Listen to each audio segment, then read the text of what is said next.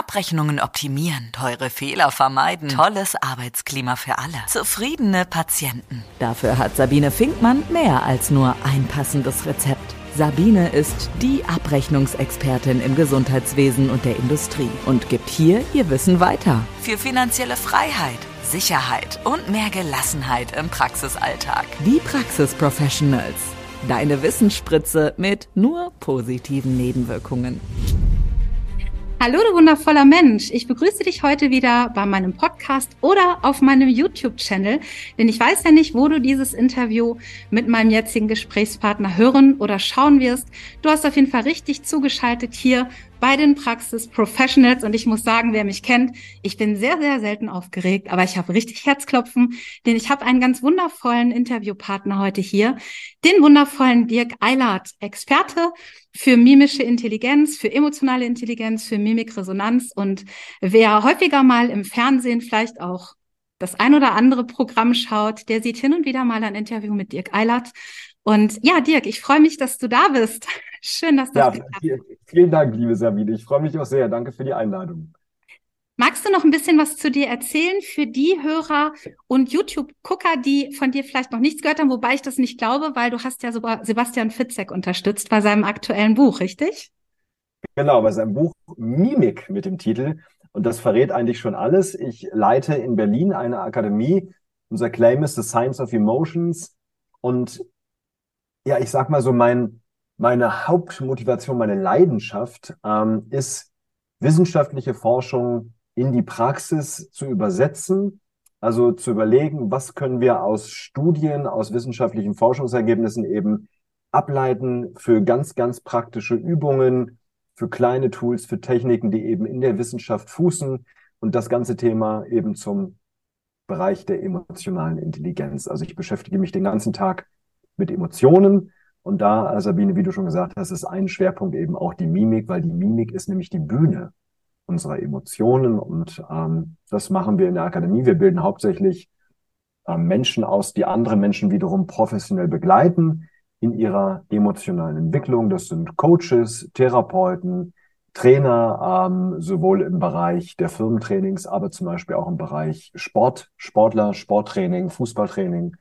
Ähm, also rund um alle Facetten. Und es ist ein sehr, sehr spannendes Gebiet, das mich jeden Tag aufs Neue begeistert, weil Emotionen uns im Alltag einfach wahnsinnig stark beeinflussen und ja. die Bedeutung von Emotionen einfach massiv immer noch, das ist so meine Erfahrung, unterschätzt wird. Ja. Also du kennst das ja sicher auch. Ich bin im Gesundheitswesen, ich habe lange im Management gearbeitet und womit bin ich häufig konfrontiert worden? Sabine, Emotionen haben hier überhaupt keinen Platz. Ähm, wie siehst du das? Ich halte Emotionen für wahnsinnig wichtig. Ähm, ich ich erzähle dazu mal ein Beispiel, ähm, direkt aus der Forschung. Und ah, mir fallen zwei Beispiele ein. Jetzt überlege ich gerade, welches ich als erstes nehme. Hm, ich fange mal, ich fange mal, ja, ich fange mal mit dem an. Also in einer Studie hat man Folgendes gemacht. Man hat Probanden äh, in der Studie gehabt und hat diese Probanden in zwei Gruppen unterteilt hat in unterschiedliche Räume gesetzt und die haben ein Blatt bekommen mit verschiedenen Aussagen. Und dann sollte, sollten diese Aussagen bewertet werden. Das waren so Aussagen wie, ähm, ein Mann geht bei Rot über die Ampel, obwohl zwei Kinder zuschauen. Äh, eine Angestellte nimmt jeden Tag einen Bleistift von Arbeit mit nach Hause, weil der Arbeitgeber hat ja genug Bleistifte. Ähm, eine Frau betrügt seit fünf Jahren ihren Mann mit unterschiedlichen anderen Männern und so weiter und so weiter. Und ähm, dann sollten die Probanden auf einer Skala von 0 bis 10 einschätzen, wie moralisch verwerflich ist dieses Verhalten, was man da diese Aussage liest. Ähm, 10 maximal unmoralisch, 0 kein Problem. Ist noch im Rahmen der normalen Moral. So, und das Interessante war, in der einen Gruppe, in dem einen Raum haben die Forscher vorher Pupsspray versprüht. Also auf Deutsch, es roch subtil nach Furz. Oh je. Im zweiten Raum, ja, der zweite Raum war ganz normal gelüftet. So, und ich würde das natürlich nicht erzählen, wenn es keinen Unterschied, Unterschied gegeben hätte. Jetzt kann sich jeder mal fragen, was war wohl der Unterschied in den Bewertungen dieser Aussagen? Und das Interessante ist, in dem Raum, wo es nach Furz gerochen hat, waren die Probanden wesentlich strenger und konservativer in ihrer Entscheidung, also haben moralisch viel, viel, viel stärker geurteilt. Und da fragt man sich natürlich, warum. Und das Interessante ist, was die Forscher herausgefunden haben, ist, dass in dem Moment, wo wir Ekel spüren, und dieser Ekel wurde hier eben durch dieses, durch diesen subtilen Furzgeruch ähm, evoziert, ausgelöst. Und ähm, in dem Moment, wo wir Ekel spüren, werden wir konservativer. Also wir könnten sagen, Ekel ist eine Emotion, die uns konservativer, moralisch strenger urteilen lässt. Und was ich hier so spannend finde, Sabine, ist, dass in dieser Studie der Ekel, also das der Furzgeruch, der hatte ja nichts mit den Aussagen auf dem Zettel zu tun. Und daran sieht man eben, wie wahnsinnig stark uns Emotionen beeinflussen, selbst wenn sie mit dem Anlass der Entscheidung überhaupt nichts zu tun haben. Ja, ähnlich wie in einer anderen Studie. Da hat man Investmentbanker untersucht und hat morgens einfach den Stresshormonspiegel des Cortisols gemessen.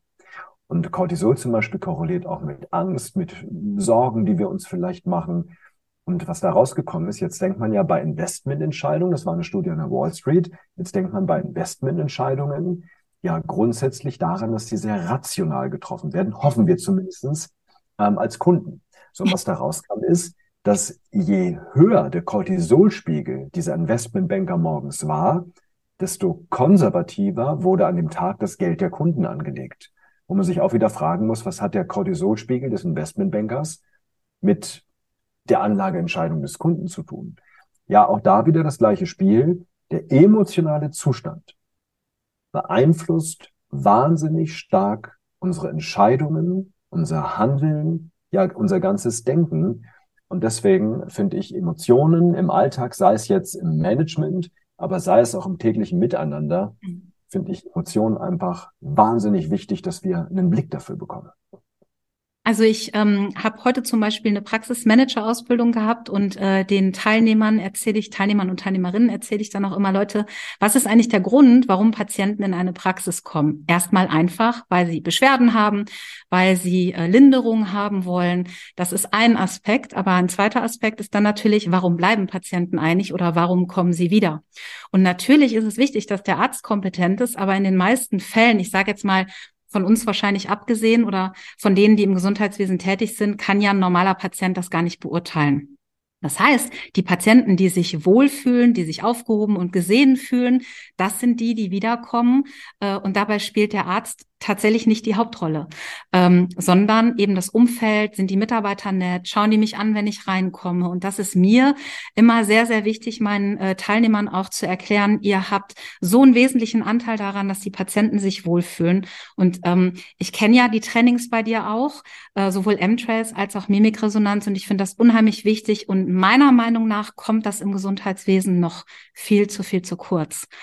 Ja, definitiv. Also ich sehe das auch so zumindestens, muss man sagen, von der Thematisierung her äh, und vor allen Dingen von der Ausbildung her. Also die Frage ist, welche Rolle spielt dieses Thema zum Beispiel in der Ausbildung, in der Qualifikation, auch in Qualifizierungsmaßnahmen? Ähm, ich glaube, dass, und so meine Erfahrung, dass Einzelne darauf sehr viel Wert legen. Mhm. Ähm, und ich glaube, deswegen würde ich sagen, ähm, ich würde gar nicht sagen, dass es keine Rolle spielt. In der Ausbildung ja, da spielt es keine Rolle, in der Qualifizierung auch nicht, selten zumindestens. Ich würde eher sagen, es wird dem Zufall überlassen.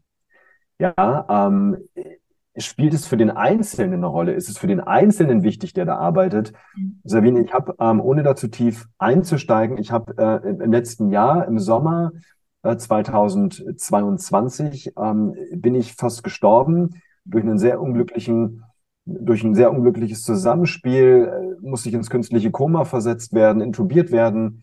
Ähm, ich konnte mich, als ich aus dem Koma wieder aufgewacht bin, nicht mehr bewegen. Der Arzt hat gesagt, heben Sie mal den Arm und ich konnte den Zeigefinger heben. Ähm, und ich habe da einfach eine wundervoll positive Erfahrung gemacht, wie sehr Menschen auf meine Gefühle, auf meine Emotionen eingegangen sind. Und ich habe da die Erfahrung gemacht, wie sehr mich das gestützt hat. Mhm. Und ich hatte für mich das Gefühl, weil ich eben schon von vielen gehört habe, dass sie ganz andere Erfahrungen gemacht haben, dass ich wahnsinnig, wahnsinniges Glück hatte mit den Menschen, die mich da gepflegt haben, die mich da betreut haben, wenn man bewegungslos im Bett liegt. Ja, und deswegen äh, habe ich da eben gemerkt, es hat für die Menschen, die mich behandelt und gepflegt haben, eine Rolle gespielt, Aber ich glaube, es war Zufall, dass ich das Glück hatte, an solche Menschen zu kommen. Weil es gibt Menschen, die machen ganz, ganz andere Erfahrungen. Ja, das stimmt. Wobei man sagen muss, die meisten, die ins Gesundheitswesen gehen, wollen ja etwas Gutes für den Menschen tun. Das heißt, die Anlage ist schon da, aber es gibt einfach, ja, ich glaube, das haben wir ja auf allen Ebenen in Deutschland, äh, nicht nur im Gesundheitswesen. Es gibt einfach keine Förderung. Und ich äh, meine gehört zu haben, dass ihr diesbezüglich sogar einen gemeinnützigen Verein gegründet habt, um ähm, Emotionen und Emotionserkennung zu etablieren. Magst du was zu erzählen? Ja, gerne. Ähm, wir haben die Deutsche Gesellschaft für Mimikresonanz äh, gegründet. In der Tat mit Fokus auf einmal das ganze Bildungswesen, also Kita und Schule, aber auch auf das Gesundheitswesen, zum Beispiel auf den ganzen Pflegebereich, mhm. weil ich es eben wirklich für ganz, ganz wichtig finde, es nicht dem Zufall zu überlassen. Es gibt gerade, äh, ich gehe mal jetzt auf den Bildungsbereich, eine ganz, ganz große Meta-Analyse, wo man sich die ganzen, wo die Forscher äh, von der FU Berlin übrigens ähm, sich die Lehrpläne der Schulen angeschaut haben und zum Ergebnis gekommen sind, dass das Thema emotionale Kompetenz in den Lehrplänen äh, ja einfach eine verschwindend geringe Rolle spielt. Ja, ähm, und ich finde, weißt du, da das Gleiche, wir haben im Lehrplan zu stehen Digitalkompetenz. Und wir reden immer wieder davon, dass wir die Digitalisierung vorantreiben müssen. Ähm, und dann höre ich auf der anderen Seite ganz oft, wenn ich sage, ja, aber was ist denn mit Sozialkompetenz? Was ist denn mit emotionaler Kompetenz? Was können denn unsere Kinder, wenn sie aus der Schule kommen? Ja, sie können den Dreisatz, sie können die Anatomie des Regenwurms beschreiben, ähm, aber können sie mit ihren Emotionen umgehen? Sind sie lebensfit und sind sie emotional fit? Und das glaube ich eben nicht. Und dann ja. höre ich ganz oft, naja, aber das, das müssen doch Kinder zu Hause lernen, in den Familien lernen. Ja, und da kann ich nur entgegnen, ganz ehrlich, meine Töchter kennen sich mit dem Handy besser aus als ich. Und ich würde mich schon als Digital Native bezeichnen. Ähm, und äh, da sage ich ja auch nicht, hey, wir überlassen die Digitalisierungskompetenz auch den Familien. Also ich glaube einfach, dass wir da Angebote machen müssen, Schule neu denken müssen. Und damit sind wir übrigens auch dabei, dass wir Ausbildungen neu denken müssen, uns überlegen müssen, wie gestalten wir eigentlich die Ausbildung im Gesundheitswesen, Inwiefern spielt denn da eine emotionale Kompetenz eine Rolle? Inwiefern lernen denn Menschen, die in diesen Beruf gehen, ähm, auch Techniken zur Emotionsregulation? Also wie helfe ich Menschen, mit bestimmten Ängsten umzugehen? Was mache ich? Ich weiß noch, als ich auf der Intensivstation war, äh, meine rechte Lunge war komplett kaputt und deswegen musste ich bestimmte Übungen mit einer Atemmaske unter Unterdruck, mit Unterdruck machen. Ja, ja und ich habe totale Angst gehabt und der Pfleger, der mich betreut hat, ähm, der hat die Angstexpression gesehen, weil mein Problem war auch, ich konnte mich nicht bewegen. Ich habe diese Maske umgeschnallt bekommen mit Unterdruck und dann hatte ich diese Maske auf und hätte sie im Zweifelfall gar nicht selber absetzen können, ähm, geschweige denn schreien oder rufen können, wenn die Maske auf meinem Mund ist. Und ähm, der hat diese Angstexpression gesehen ähm, und hat sich neben mich gesetzt und hat mir die Hand auf die Schulter gelegt und hat gesagt, Dirk, ich bleib die Zeit einfach bei dir. Oh. Hier immer in deiner Nähe, ich gucke immer zu dir, dann kriege ich heute noch Gänsehaut. Mhm. Das hat mich einfach wahnsinnig entlastet. Aber was wäre passiert, wenn da ein Mensch gewesen wäre, der vielleicht den Blick dafür nicht gehabt hätte? Ja, oder der so gestresst ist, dass er gar keine Zeit hat, ja. sich daneben zu setzen und äh, zu sagen, hey, ich sehe das und ich bleibe jetzt ja. bei dir, der dir das Ding umschnallt und geht. Ne? Ähm, wir haben das nun mal Fachkräfte. Ja, da bin ich bei dir. Entschuldige, ich wollte nur sagen, das war, war nämlich der Kollege von ihm, der gesagt hat, kein Problem, mach das, ich kümmere mich in der Zeit um deine Patienten mit. Wahnsinn. Ja, und, und das, wie du sagst, wenn wahnsinniger Stress da ist, und jetzt kommen wir da zu einem Punkt, Sabine, ähm, Studien konnten zeigen, dass Stress wiederum die empathischen Fähigkeiten hemmt. Das heißt, wenn so viel los ist, wie es ja gängig ist, und ich habe viel Stress, dann sehe ich die Gefühle bei anderen weniger. Und da geht es gar nicht darum, dass ich das nicht sehen möchte, sondern die Wahrnehmungsfähigkeiten gehen dann einfach zurück. Ja, und das ist eben fatal. Und deswegen genau die Idee, ja, mit solchen Dingen zu lernen, besser umzugehen. Und was wir mit dem Verein zum Beispiel machen, wir gehen ehrenamtlich auch in Schulen zum Beispiel, in Kitas, trainieren mit den Lehrern, trainieren mit den Kindern, um eben genau diese Fähigkeiten da zu stärken und im Pflegebereich, Gesundheitsbereich genau das Gleiche. Wahnsinnig wichtig. Also ich krieg immer mit, wenn es um Emotionen geht, dass das Vokabular nicht mal da ist. Ähm, da, da kommt dann, ähm, also es gibt ein paar Vokabeln, die, glaube ich, jeder kennt, Angst, Traurigkeit, Freude, Liebe. Äh, aber wenn man dann ins Detail geht und fragt, aber was steht denn eigentlich dahinter? Vor allem, wenn jemand wütend ist, denn da ist es ja dann häufig gar nicht die Wut, sondern die Trauer. Und äh, was braucht der Mensch denn eigentlich, damit es ihm wieder gut geht? Dann kommt da nichts, weil die meisten Menschen A, das Gefühlsvokabular gar nicht haben und auch gar nicht wissen, was brauche ich eigentlich, welches Bedürfnis ist denn gerade im Mangel? Was würde mir denn jetzt helfen? Denn ich denke immer auf der einen Seite, ja, ich muss für die Patienten da sein, aber es geht ja auch darum, wie gehe ich eigentlich selber mit mir um? Und da sehe ich einen Riesenbedarf, denn die meisten Menschen sind gar nicht in der Lage, für sich selbst zu sorgen. Und wenn mein Kanal nicht gefüllt ist oder mein Glas nicht gefüllt ist, dann, äh, ja, und der ganze Stress, dann sehe ich es natürlich bei den anderen nicht und kann halt auch nicht helfen. Richtig. Siehst du auch so, ne? Ja, sehe ich auch so, 100 Prozent. Ja. Ähm, es gibt sogar, und da habe ich auch eine Studie, ganz witzig, äh, gefunden, ähm, weil ich mich ja sehr intensiv damit beschäftige, ähm, auch zwei Gruppen von Ärzten, wo Patienten äh, äh, zum, zum ganz normal zur Behandlung, zum Gespräch gebeten wurden. Die einen hatten eine sehr gute Emotionserkennung, die anderen gar nicht.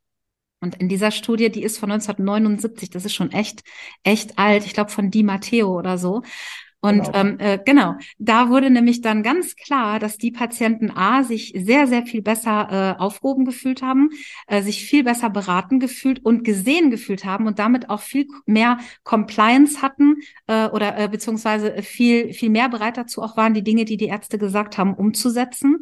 Und dann natürlich in der Folge auch deutlich gesünder waren. Also ganz spannend. Ja. Kennst du auch, ne? Ja, die kenne ich auch. Ja. Ja, super, super spannend. Ähm, äh, was ähm, würdest du denn Ärzten und Mitarbeitern im Gesundheitswesen raten, was denen helfen würde, so im täglichen Alltag? Weil ich, ich freue mich immer, wenn ich so zwei, drei Tipps nochmal geben kann für die, die heute zuhören. Zum Teil wird es ja für, für die Hörer und auch YouTube-Gucker total neu sein und sagen, okay, hört sich plausibel an, aber was bringt mir das denn eigentlich, wenn ich das kann? Hast du da so zwei, drei Tipps, dass du sagen kannst, Ärzte, Mitarbeiter, das wird euch tatsächlich wirklich weiterbringen, wenn ihr euch intensiver damit befasst. Definitiv. Also, und ich würde da gar nicht so tief einsteigen und schon in, in bestimmte Bedeutungen verschiedener Signale reingehen, weil das braucht es aus meiner Sicht gar nicht. Ich glaube, dass die aller, allerwichtigste Erkenntnis zunächst mal die ist, dass wir uns bewusst machen, dass unsere Mimik dual gesteuert wird. Das kennen wir alle aus der Schule. Was will ich damit sagen? Wenn wir mal an die Schulzeit zurückdenken, an Momente denken, wo wir irgendwas lustig fanden im Unterricht, dann wissen wir alle noch, wie wir versucht haben, das zu unterdrücken, nicht zu lachen, weil wir wussten, sonst gibt's Ärger vom Lehrer. Und das heißt, in dem Moment, ich sage gerne, wurden wir gelacht. Ja, unsere Mimik hat einfach gearbeitet, ob wir wollen oder nicht. Das heißt, einerseits arbeitet unsere Mimik unwillkürlich, emotional ausgelöst. Das ist die Verdrahtung mit dem limbischen System, also mit den Emotionsnetzwerken im Gehirn.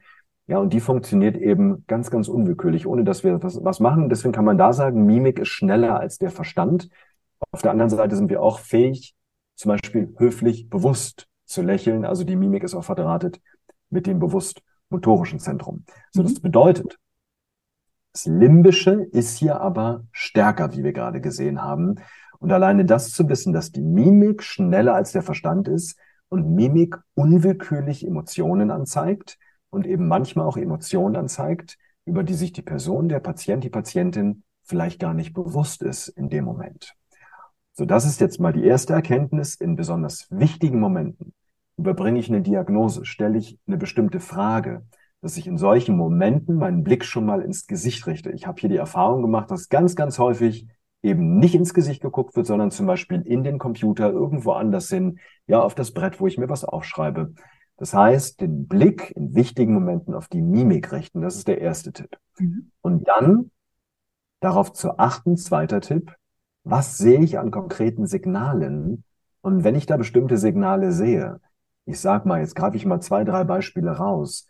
Ich sehe beim Patienten zum Beispiel, dass die Augenbrauen-Innenseiten hochgezogen werden, sich im Stirnzentrum kleine Querfalten bilden. Ich mache das hier mal vor. Ja, aber beim Zuhören sieht man das natürlich nicht. Also Quer, Falten, Querfalten im Stirnzentrum. Ähm, das ist zum Beispiel kulturübergreifend ein Hinweis darauf, dass die Person wahrscheinlich in dem Moment sowas wie Trauer spürt.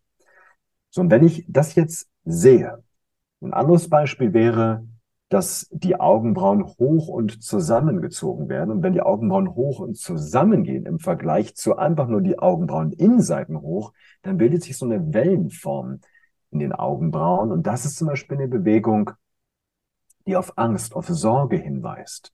So, wenn ich jetzt nur mal diese zwei Sachen nehme, also ich gucke in die Mimik erstens, zweitens, ich beobachte genau, was passiert denn da im Gesicht meines Gegenübers und ich entwickle jetzt einfach mal intuitiv eine Idee. Was könnte das sein, was die Person gerade bewegt? Und jetzt kommt der dritte Tipp. Der dritte Tipp ist, wenn ich meinen Blick in die Mimik gerichtet habe, wenn ich das gesehen habe und eine Idee entwickelt habe, was da passiert, ich koppel es wertschätzend zurück, ich spreche es an. Das nennt sich in der Forschung dann Effect Labeling. Da hat Liebermann, ähm, ein Forscher, wahnsinnig viele Studien zu gemacht und konnte zeigen, dass in dem Moment, wo wir eine Emotion wertschätzend ansprechen, dass die Emotion runterreguliert wird, dass zum Beispiel das Alarmzentrum im Kopf, die Amygdala bei Angst, sich beruhigt in dem Moment, wo wir die Angst einfach ansprechen. Und mein Tipp ist, das immer wertschätzend zu machen. Niemals mit der Devise, ich will dich durchschauen, ich will dir die Maske runterreißen, sondern mit der Devise, ich möchte dich verstehen. Ähm, und deswegen ähm, habe ich ein Resonanzaussagenmodell entwickelt, wo ich sage, der erste Halbsatz sollte signalisieren, es ist meine Wahrnehmung. Also ich sage sowas wie, ich habe das Gefühl, bei mir kommt an, es scheint mir so, auf mich wirkt es so, dass. Und dann kommt die eigentliche Emotion, das Gefühl, was ich, was ich glaube, beobachtet zu haben. Also sowas wie, ich habe das Gefühl, das bedrückt sie. Ich habe das mhm. Gefühl, das, das macht ihnen Sorge. Ähm, und wenn ich das jetzt eben so anspreche, dann hat es den Effekt, ich gebe dem anderen psychische Luft zum Atmen. Es sorgt dafür, dass die Emotion schon mal so ein bisschen reguliert wird. Und jetzt hat man da, Sabine, in einer Studie in der Tat mal untersucht, was das für einen Unterschied macht. Mhm. Das war jetzt eine Studie aus der Onkologie. Da hat man Ärzte, Onkologen, die die Krebsdiagnose überbracht haben, eben in zwei Kategorien unterteilt.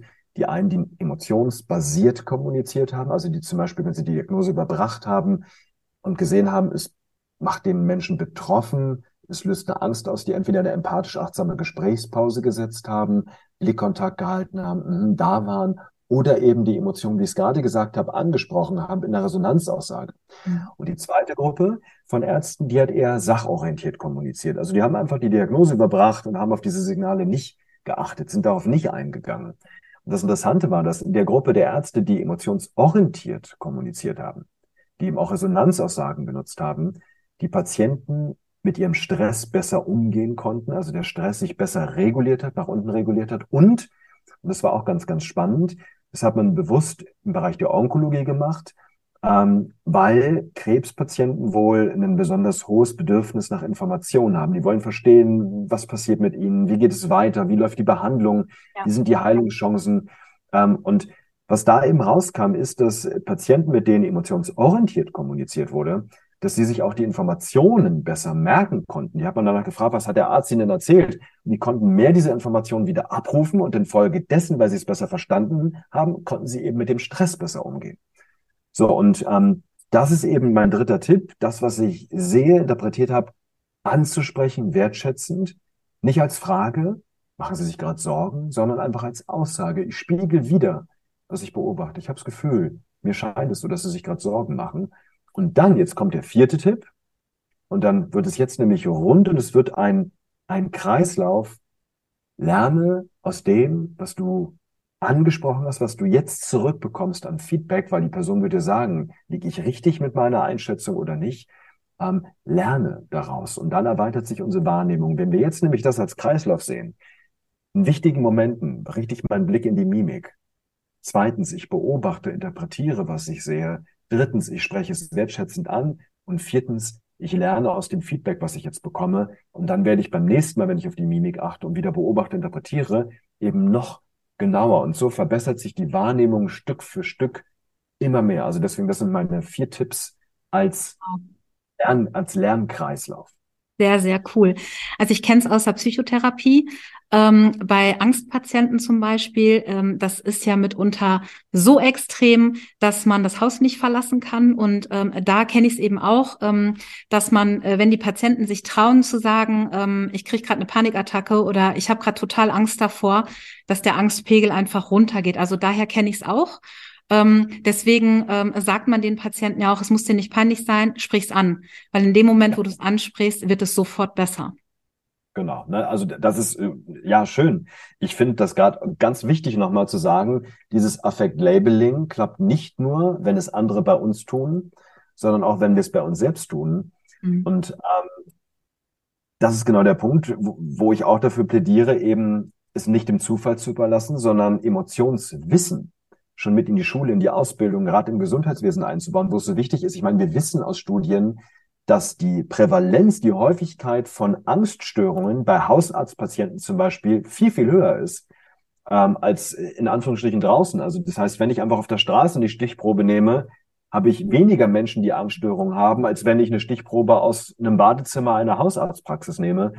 Das heißt, dass nicht jeder, der da sitzt, hat ein Angstproblem, aber daran sehen wir, wie eng Körper und Psyche doch auch vernetzt sind und wie sehr psychische, äh, wie, wie sehr körperliche Schwierigkeiten, Probleme, Symptome auch wieder mit psychischen Elementen zusammenhängen. Sei es, dass es sie auslösen, weil ich vielleicht Angst habe, oh Gott, was passiert jetzt hier? Wie geht das weiter? Werde ich wieder gesund? Und deswegen finde ich es so, so wichtig, es nicht losgelöst zu betrachten, nicht den Menschen als Maschine zu sehen und ich behandle ein körperliches Symptom, sondern die Emotion immer mit, mit zu betrachten. Genauso wie du es gesagt hast, Sabine, ähm, Stichwort Compliance. Ja, also ich habe zum Beispiel auch sieben Signale definiert, sieben mimische Signale, die einen Hinweis geben auf unausgesprochene Einwände. Oh, das, das heißt, ja, spannend. bestimmte Bewegungen, wenn ich jetzt zum Beispiel einen Behandlungsplan erkläre und ich wissen möchte, ist mein Gegenüber committed? Mhm. Hält er sich daran? Hält er sich daran? Ähm, und dann gibt es eben sieben Stück, die ich beobachtet habe, besonders häufig, wenn man gegenüber einen Einwand hat. Also ich gehe die mal durch. Nummer eins und zwei sind im oberen Gesicht an der Stirn. Wenn ich jetzt jemandem was erzähle, und da kann jeder mal gedanklich mitmachen, und wir stellen uns mal jemanden vor, der gerade zuhört. Wir erzählen der Person gerade, hm, und dann müssen sie das und das machen und, hm, hm, hm, ähm, und das und das empfehle ich ihnen. Und wir sehen jetzt die Person an, und das kann sich jeder mal vorstellen, wie gerade jemandem was erzählt, und die Person zieht einfach die Augenbrauen hoch, beide, sodass sich eine Bogenform der Augenbrauen bildet. Ja, dann ist das und durchaus ein bisschen länger, ein, zwei Sekunden zieht derjenige die Augenbrauen hoch. Das ist ein Zeichen, kann ein Zeichen sein für Ungläubigkeit. Für, hm, da bin ich noch nicht ganz dabei, da bin ich noch ein bisschen am Zweifeln.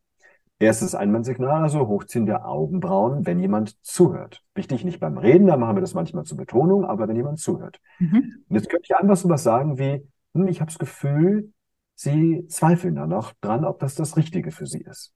Einfach rückkoppeln, wie wir es gerade gesagt haben. So zweites Einwandsignal ist ein, und jetzt kommen wir in den Bereich der sogenannten Mikroexpressionen, die sich wesentlich schneller im Gesicht zeigen, die teilweise schneller als 500 Millisekunden übers Gesicht zucken. Also wichtig ist auf die kleinen, schnellen Bewegungen achten. Ähm, und das wäre jetzt im oberen Gesicht ein kurzes Zusammenziehen der Augenbrauen. Also wir erzählen der Person das und sie zieht kurz die Augenbrauen zusammen, sodass sich senkrechte Falten zwischen den Augenbrauen bilden. Ja, das ist ein Hinweis auf Skepsis zum Beispiel. Und da könnte ich jetzt sowas sagen, wie es wirkt auf mich, dass Sie da noch ein bisschen skeptisch sind. Mhm. Es wirkt auf mich so, dass Sie noch ein bisschen skeptisch sind. So, jetzt gehen wir ins mittlere Gesicht. Jetzt haben wir hier nochmal zwei Signale im Bereich der Nase und ähm, der Augen. Also wir haben nochmal zusammengefasst, Hochziehen der Augenbrauen, Zusammenziehen der Augenbrauen Jetzt haben wir im Bereich der Nase erstens das Rümpfen, das kurze Rümpfen der Nase. Das machen wir sowohl bei Ablehnung als auch bei Skepsis. Rümpfen der Nase. Dann haben wir das kurze Hochziehen der Oberlippe. Ja, das kurze Hochziehen der Oberlippe weist direkt auf Ablehnung hin. Hier kann ich zum Beispiel auch sowas sagen wie, ähm, es scheint mir so, dass Sie da noch nicht ganz bei mir sind. Es scheint mir so, dass Sie noch nicht überzeugt sind. Also, ich fasse immer noch mal alles zusammen, dass es sich besser einprägt und wir stellen uns das Gesicht innerlich einfach vor. Wenn ich das Visuelle noch mal im Kopf habe, dann brennt sich das noch mal ein bisschen besser ein. Also, Hochziehen der Augenbrauen, Zusammenziehen der Augenbrauen. Nummer drei, Rümpfen der Nase. Nummer vier, Hochziehen der Oberlippe. Jetzt kommen wir zum Mund. Hier haben wir nochmal drei weitere, weil vier haben wir schon, dann haben wir alle sieben. Ähm, Signal Nummer fünf wäre jetzt das sehr, sehr starke Runterziehen der Mundwinkel. Ja, das ist der sogenannte Facial Shrug. Das ist quasi das mimische, die mimische Entsprechung zum Achselzucken. Starkes Runterziehen der Mundwinkel. Auch kurz, mhm. das ist auch was wie Ungläubigkeit. Das ist ähnlich wie das Hochziehen der Augenbrauen. Mhm. Der Facial Shrug. So, dann haben wir das einseitige Einpressen eines Mundwinkels. Das kann jeder mal nachmachen. Einseitiges Einpressen. Ich glaube, das machen ja. wir häufig. Also ich, wenn, wenn, wenn ich das höre, dann ertappe ich mich immer dabei, wenn ich skeptisch bin. Hm. Genau. Genau. Genau, das ist der Punkt. Und da bist du voll dabei. Skeptisch ist genau das. Das machen wir, wenn wir skeptisch sind, wenn wir nachdenken. So, und dann haben wir jetzt schon sechs. Jetzt kommt das siebente. Das Schürzen, das kurze Schürzen der Lippen. Ja, wie so ein Kussmund, eine kleine Schurzbewegung der Lippen. Und wenn, wenn das einfach mal jeder nachmacht kurz, ja, und dann mal reinfühlt, was da im Körper kommt, ja, das ist, ich nenne das den Mimic Code to Go, einfach Bewegungen nachmachen und dann gibt es das sogenannte Facial Feedback, also unser Gesicht sendet eine Rückmeldung ans Gehirn, dann kriegen wir ein reduziertes Gefühl dessen, was das bedeutet.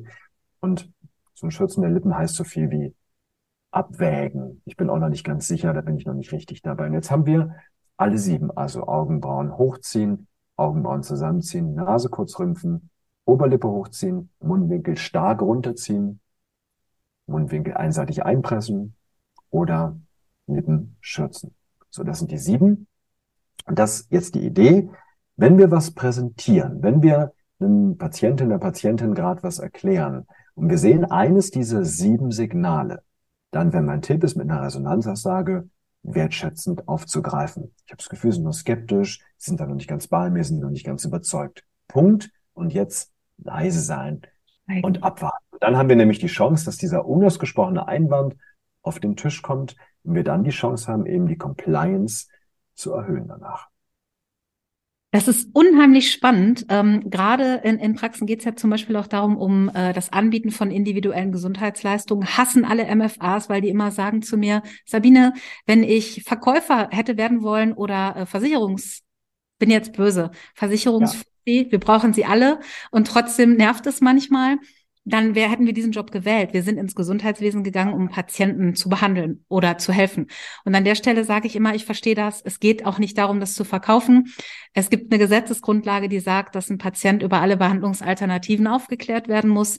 Das heißt, wir kommen da nicht drum rum. Und das, was du gerade gesagt hast, ist so unwahrscheinlich wertvoll für diese Gespräche, weil ich sehe, den Einwand. Ich sehe das Fragezeichen und wenn ich in der Lage bin, das zu deuten, dann verläuft mein Gespräch ganz anders. Ja.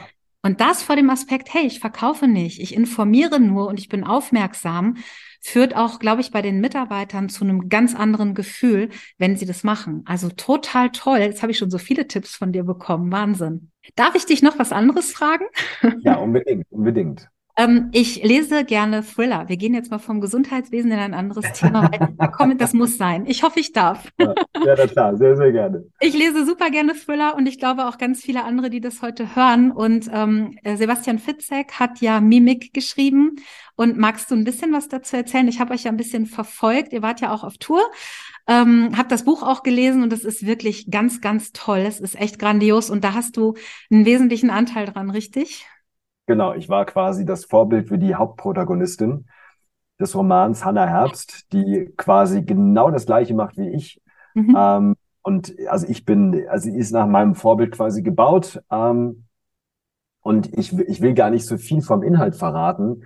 Äh, es ist aber ein spannender Dreh. Ich habe Sebastian 2015 kennengelernt. Wir sind mittlerweile auch befreundet. Mhm. Und ich habe Sebastian damals ähm, in einer Krimi-Show kennengelernt, in der Tat. Das äh, hieß äh, Vier Unschuldige und ein Todesfall. Hm. Äh, und zwar hat, war es so, dass da vier Verdächtige waren, ein Mord, vier Verdächtige, gespielt durch vier Schauspieler, die wurden verhört durch ein Promi-Ratepanel und dieses Promi-Ratepanel sollte dann nachher sagen, wer der Mörder ist. Mhm. Ich war als Experte da und habe den Promis Tipps gegeben, äh, wie sie eben erkennen, wer der Mörder ist an der Körpersprache und Mimik und Mikroexpressionen. Und da war Sebastian auch dabei. Und dann bin ich danach, nach der Show zu ihm gegangen und gesagt, Mensch, Sebastian, ich habe da eine ganz tolle Idee, aber das würde ich ungern hier so zwischen den Stühlen machen. Äh, hast du Lust, dass wir beide mal essen gehen? Und dann stelle ich dir meine Idee vor. So, mhm. sind wir gemeinsam essen gegangen, die, die essen gegangen, die Chemie hat auch gleich gestimmt. Und ich weiß nur, dass ich damals bei Sebastian einmal ein Lachen in den Augen gesehen habe. Ja, was mir gezeigt hat, ja, da ist eine Interesse, eine Begeisterung für dieses Thema da. Und gleichzeitig hat er gesagt, boah, ich habe momentan so viele andere Projekte. Ähm, also ihm hat noch so die zündende Idee gefehlt. Gleichzeitig mhm. hat er auch nämlich die Decken geschürzt in dem Moment, wo ich gesagt habe, ja, wer wägt trotzdem noch ab. Und dann verging die Zeit ähm, und es hat in der Tat fünf Jahre gedauert, bis Sebastian mich dann eines Tages anrief und äh, mit den Worten begrüßte, Dirk, ich habe jetzt eine Idee, bist du noch mit an Bord?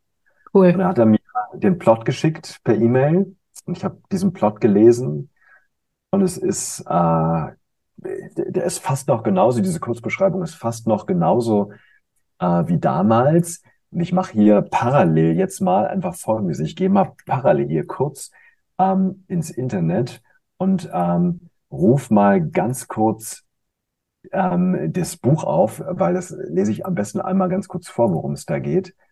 Ähm, das ist nämlich fast der gleiche Text wie damals, immer noch geblieben. Ähm, also, ein winziges Zucken im Mundwinkel, die kleinste Veränderung in der Pupille reichen um das wahre Ich eines Menschen zu lesen.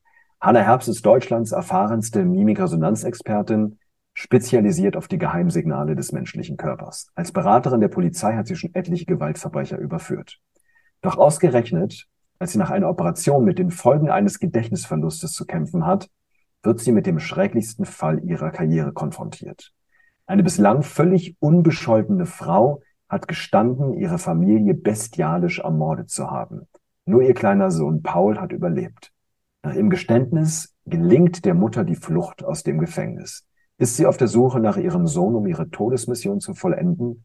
Hannah Herbst hat nur das kurze Geständnisvideo, um die Mutter zu überführen und Paul zu retten. Das Problem, die Mörderin auf dem Video ist Hannah selbst. Oh. Ja, boah, da, da kriegt man Gänsehaut. Total. Ähm, und also die hat eine Amnesie, erinnert sich an nichts und sieht jetzt dieses Video, wo sie selber gesteht, dass sie ihre Familie bestialisch ermordet hat und muss jetzt durch eine Selbstanalyse ihrer Körpersprache ähm, ja eben diesen Fall lösen. Und meine Idee war damals, ähm, dass ich zu Sebastian gesagt habe, als wir beim Schreiben waren, also Sebastian hat geschrieben und ich habe dann die nonverbalen Signale eingebaut, ja, so dass die Körpersprache diesen Fall und, und, und die Richtung der Geschichte auch beeinflusst und sie wirklich diesen Fall dann oder auch nicht, wer weiß, über die Körpersprache löst. Ähm, und auf jeden Fall habe ich dann gesagt, Sebastian, wie wär's denn, wenn wir ähm, ja so kleine QR-Codes in den Text einfügen, so ein Science-Based Thriller, wo dann ja die Leserinnen und Leser einfach den QR-Code einscannen und dann was, wenn ich gerade ein Signal, wenn wir ein Signal haben, was zu dem Signal erfahren. Und er sagt, mega Idee. Aber Dirk, ähm, das stört ein bisschen den Lesefluss, weil Thriller-Leser wollen dann so eintauchen und nicht ständig rausgerissen werden. Und deswegen haben wir Folgendes gemacht. Wir haben zum einen ähm, hinten im Buch nochmal Videos äh, mit einem Link versehen, so dass man zu bestimmten Stellen im Buch nochmal tiefer einsteigen kann. Und Sebastian gesagt, aber Dirk, warum schreibst du nicht ein Buch zum Buch?